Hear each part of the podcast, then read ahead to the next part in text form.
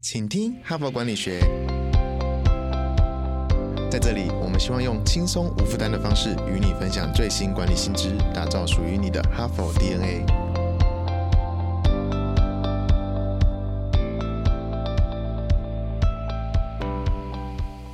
大家好，欢迎回到请听哈佛管理学，我是节目代班主持人、哈佛商业评论全球繁体中文版行销总监伊文。这个星期的主题是时间管理。那我们前两天呢、谈了时间匮乏感如何影响个人的幸福跟组织的生产力，然后用能量的概念换掉时间。当我们的能量越高，就可以用更短的时间完成更多的工作，同时提升对于工作的投入度和稳定度。那么，不管是时间匮乏感，或者是能量管理，这两个概念其实都聚焦在工作者的本身。一个人如何选择时间，还是选择金钱，这是内在的价值观。一个人的生理跟心理的能量如何反映在工作上的效能跟表现。那今天呢，我们要把视角再打开一点点，好好看看外在环境的变化如何影响这个工作时代的习惯哦。一文先来做一个残忍的调查哦。如果你曾经在下班之后接到过工作讯息，可能是客户传给你的，可能是同事传给你的，也可能是主管传给你的，只要跟工作有关的讯息都算哦。就请你默默点个头。现在我身边的同仁跟我自己其实也是点头如捣蒜哦。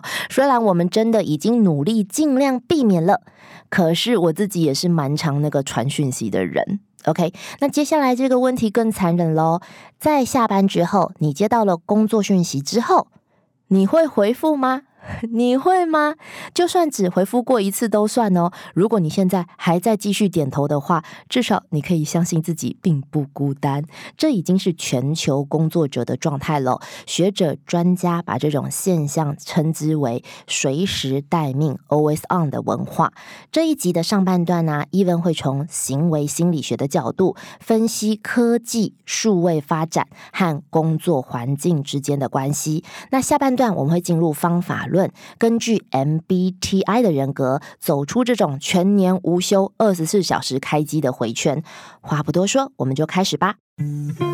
就多妈得哈帕工商时间，哈佛商业评论第九期个案教学领导者学程即将开课。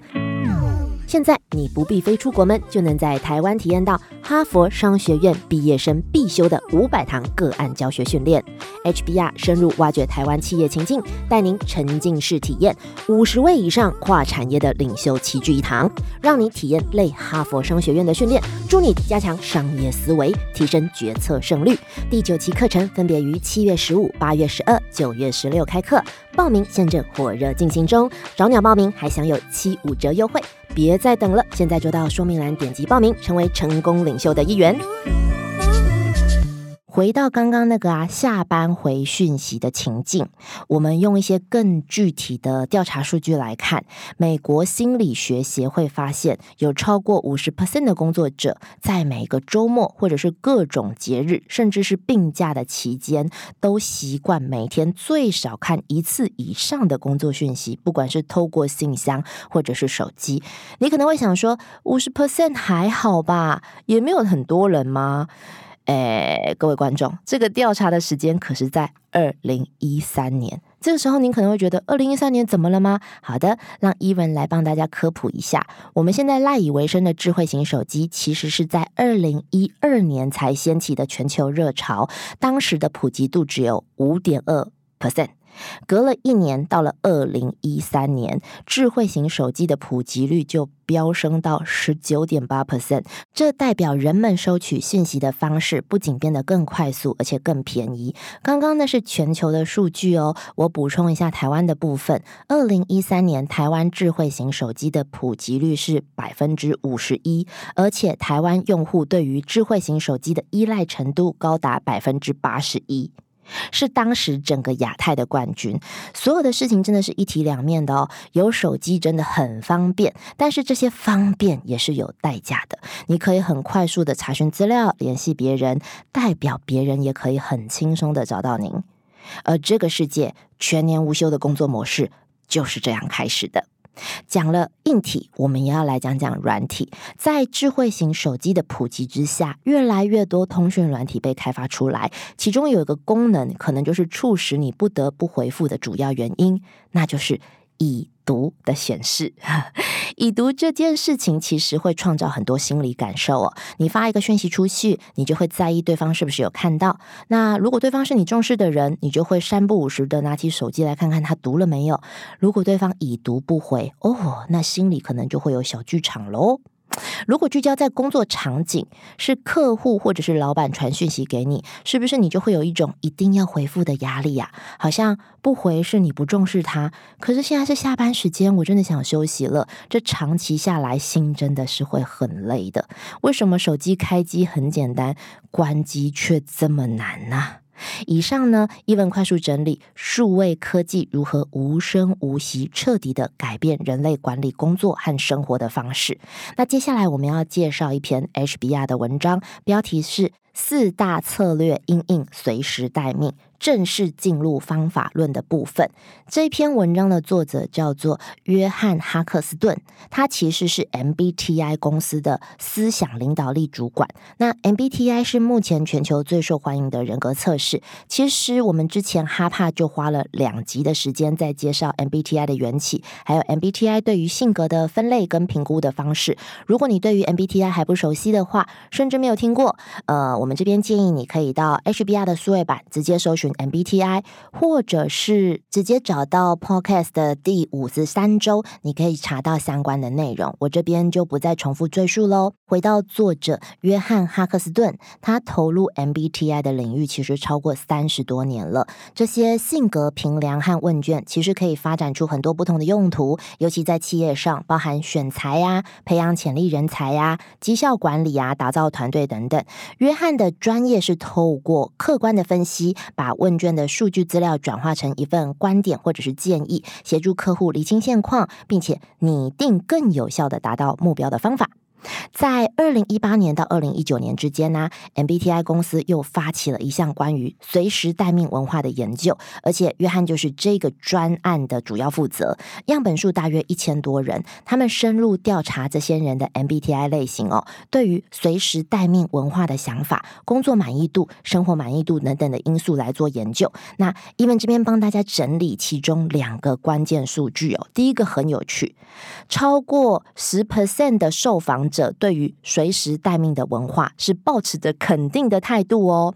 这些人喜欢掌握最新发展，也希望获得快速回应，因为这让他们在工作地点或者是时间上可以更弹性，也让他们可以有更高的工作投入度跟满意度。不过从整体的面向来看呢，这些优点好像远远不敌缺点呢。因为第二个数据是有五分之一的受访者呈现心理耗竭的状态哦，甚至对此提出。非常负面的看法哦。举例就有受访者坦白分享说。这根本就身心俱疲，没有个人生活，没有时间陪小孩，到头来对人生感到后悔，人生感到后悔。诶，这些人压力真的很大，而且他们很容易分心，在工作和家庭的冲突也比较多。那虽然 MBTI 的调查反映了工作者的真实状态，但是同时也看得出来，短期内是没有办法改变随时待命的职场文化跟工作环境，未来甚至会更模糊这个疆界。而且这是不可逆，也已经发生的。不过换个角度来想，适者生存嘛，敌不动我动，敌欲动我先动。所以约翰在这篇文章也归纳了四个策略，协助我们降低这种工作模式所带来的负面影响。要特别注意的是，这四种策略运用是非常个人化的哦，所以请不要照本宣科，请先了解自己的性格和偏好。然后再选择适合你的策略，因为 MBTI 其实蛮复杂的，有十六种类型。哈帕的时间有限，我没有办法一一解析，所以也建议你听完并且测出自己的 MBTI 类型之后，点选说明栏的文本，给他透彻的了解，并且找到最适合您或您团队人员的解方。那 Even 这边就拿自己当做例子好了，让大家了解这个策略跟 MBTI 的连接性。首先，我自己测出来的是 ENTP 的类型，这一类的。的名人有奥巴马、达文西、迪士尼等等啊，这都是大前辈哦。有些专业的分析者啊，会把 ENTP 归属于辩论家。不过，这个辩论的行为不是为了获得胜利，而是享受过程中不同思维碰撞的火花。是的，这就是我热爱我的工作跟热爱哈佛商业评论的最大原因。海纳百川的观点真的令人欲罢不能。OK，我们就进入到策略的部分喽。第一个阴影的策略，请你创造出关机的时间跟空间。坦白来说啊，咱们 HBR 的大师们策略看起来都很具体，可是实际上写的 有点笼统啦。为什么呢？因为其实大师们的目的是希望让每个人可以在最大的原则之下找到属于自己的方法。所以以这个策略来说啊，其实行动的重点在关机。那在什么时间关机？怎么关？这就是大家可以去想的。当然，文本内还是有给建议的方向。举例来说，像我是一型，就是外向型这种人，关机的方式啊，不是去睡觉，或者是把手机关掉，而是帮自己安排活动，就算是散散步也好，把注意力放在外在的人事物，可以让你回充能量哦。那如果你是 I 型，也就是内向型的。人，请给自己独处或者是反思的时间就很重要。那进入到第二个阴影的策略，请不要让脑袋的资讯过量。这个策略的重点是提醒自己不要一昧的接收资讯。举例来说，我是 N 型，也就是直觉型，这类型的人思考模式很容易去连接。换句话说啊，很多资讯就像是很多分散的点，可是 N 型的人可以找到相关的关联性，把这些资讯串成一条线，甚至组成一个面。可是如果资讯量太多啊，N 型人的脑袋就会一直转，一直转，停不下来，没有办法休息，就会很累。所以想办法让自己可以更专心，一次做一件事情，一次回复一个讯息，就可以减少被轰炸的感觉。那进入到第三个阴影的策略。